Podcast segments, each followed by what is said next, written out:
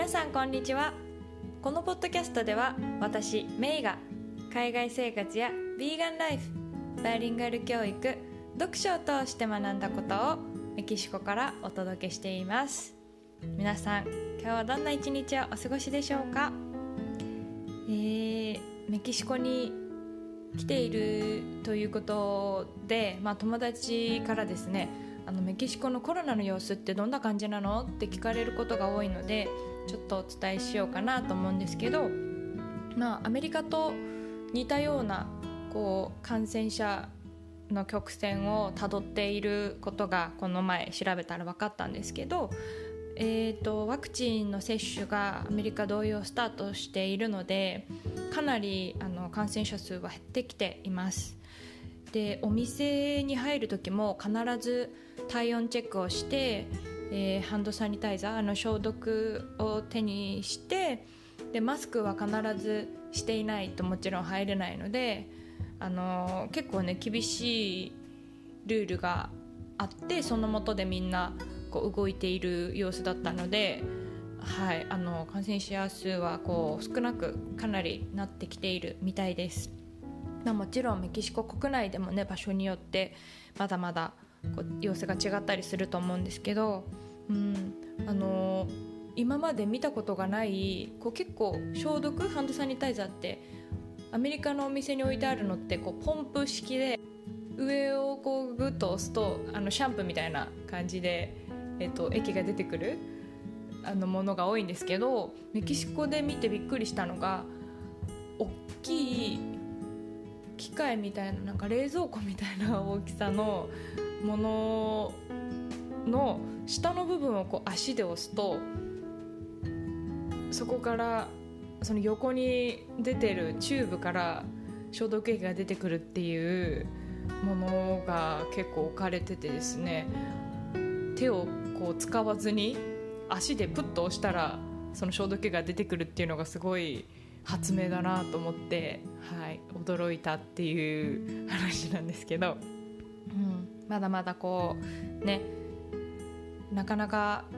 落ち着かない状況ではありますが皆さん本当に健康第一でお過ごしください。実はメキシコで5月9日に誕生日を迎えましてちょうどイーグルズっていうバンドの「ホテルカリフォルニア」っていう曲で有名なトドサントスって呼ばれてる町にいました。すごく小さい町なんですけど石畳が市街地には広がっていて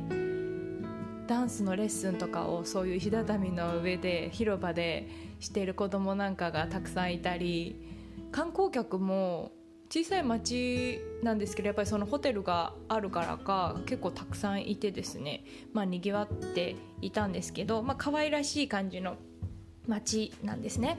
で私たちはホテルに泊まってたんですけどホテルって言っても2階建てのお家みたいな感じでキッチンとかバルコニーがついてて窓からプールとか海が見えて小さな町なんですけどそこからこう離れた山の上にある静かなところだったんですね。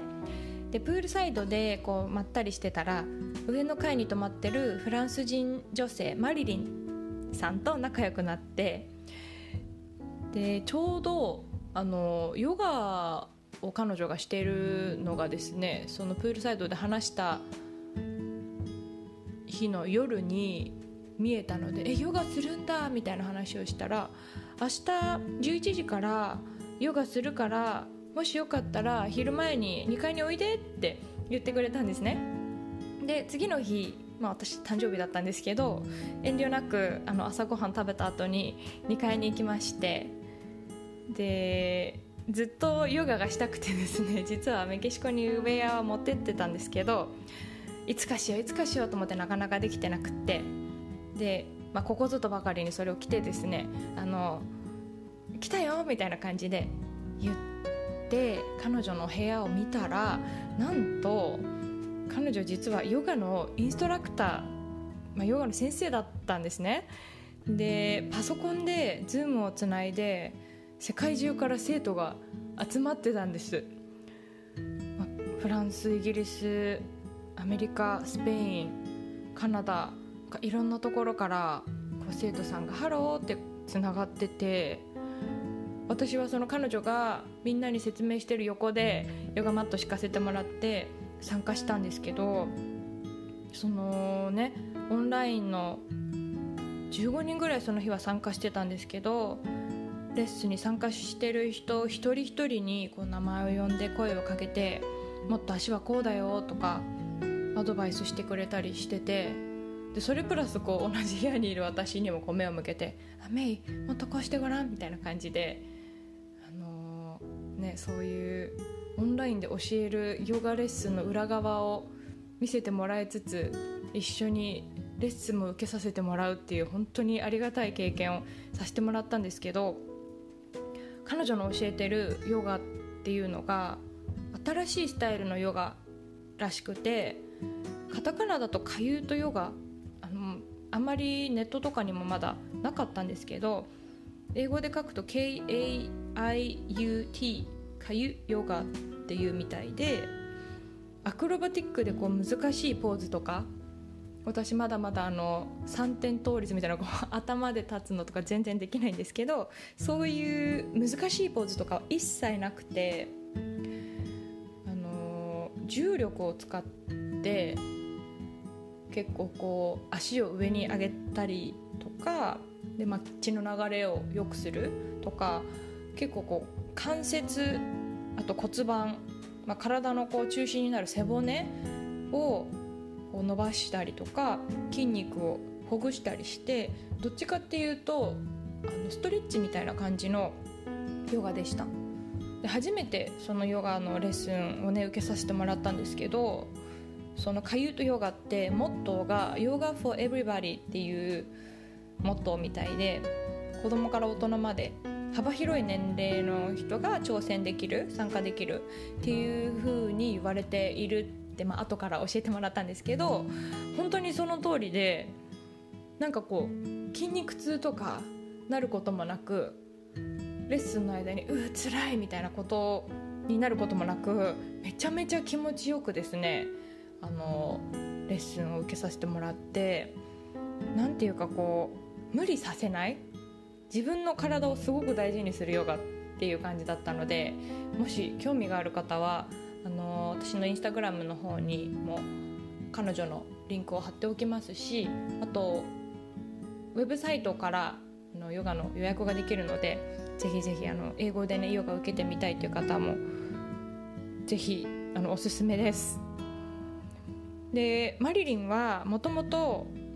フランス人なんですけどアメリカに結構長い間住んでいて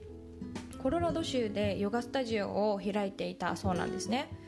ただコロナが来て、まあ、なかなかヨガスタジオもオープンできない、ね、お客さんも呼べないっていう状況だったのでオンラインに完全にシフトしたそうです。で今でも世界中から生徒さんが毎日のようにクラスに参加しているそうでプライベートレッスンをしたりとかグループレッスンをしたりとかこう自分のペースでいろいろ教えられるからすごくいいよっていうふうに教えてくれて実は彼女は私と同じぐらいの年の息子さんが3人いるんですけどその中の1人の息子さんが私とも全く同じ誕生日だったんですよ。でそれもなんかうわすごい偶然だねみたいな話をしてたんですけどそんなねあのまあ、3児のお母さんなんですけれどもバリバリこう現役で活躍されててしかも旅行中も仕事ができてっていうこのフリーランスのすごくいい働き方をされててですね。あの本当にかっこいいなって素敵な生き方を誕生日にね偶然その出会えたことで見せてもらえたなっていう風に感じました。はい。なんか本当にこういう偶然な出会いではあるんですけど旅先とかねこう行った場所で人とちょっとでも会話することでこんな風に学べることがたくさんあるんだなっていうのはもう日々感じているところです。はい、なのでまあここでね学んだことというか気づいたこととか感じたことを皆さんにもシェアしたいなと思ったので、はい、今日はそんな素敵な働き方をしているマリリンのお話をお届けしました。えーと、映画会を4月にやってそこからあの参加できなかった方とかに「またやらないんですか?」って、えー、声をねかけていただいたりすることが増えたのでできれば近日中にまたそういう楽しいイベントをねやりたいなっていうふうに思っていますもしそういう企画に興味がある方はぜひぜひあの LINE の方からお友達登録をよろしくお願いします。あとこのポッドキャストで話していることはインスタグラムでも写真で紹介したりしていますので気になる方はそちらのフォローもよろしくお願いします。それでは今日も最後まで聞いてくださってありがとうございました。どうぞ素敵な一日をお過ごしください。また次回の配信でお会いしましょう。See you next time!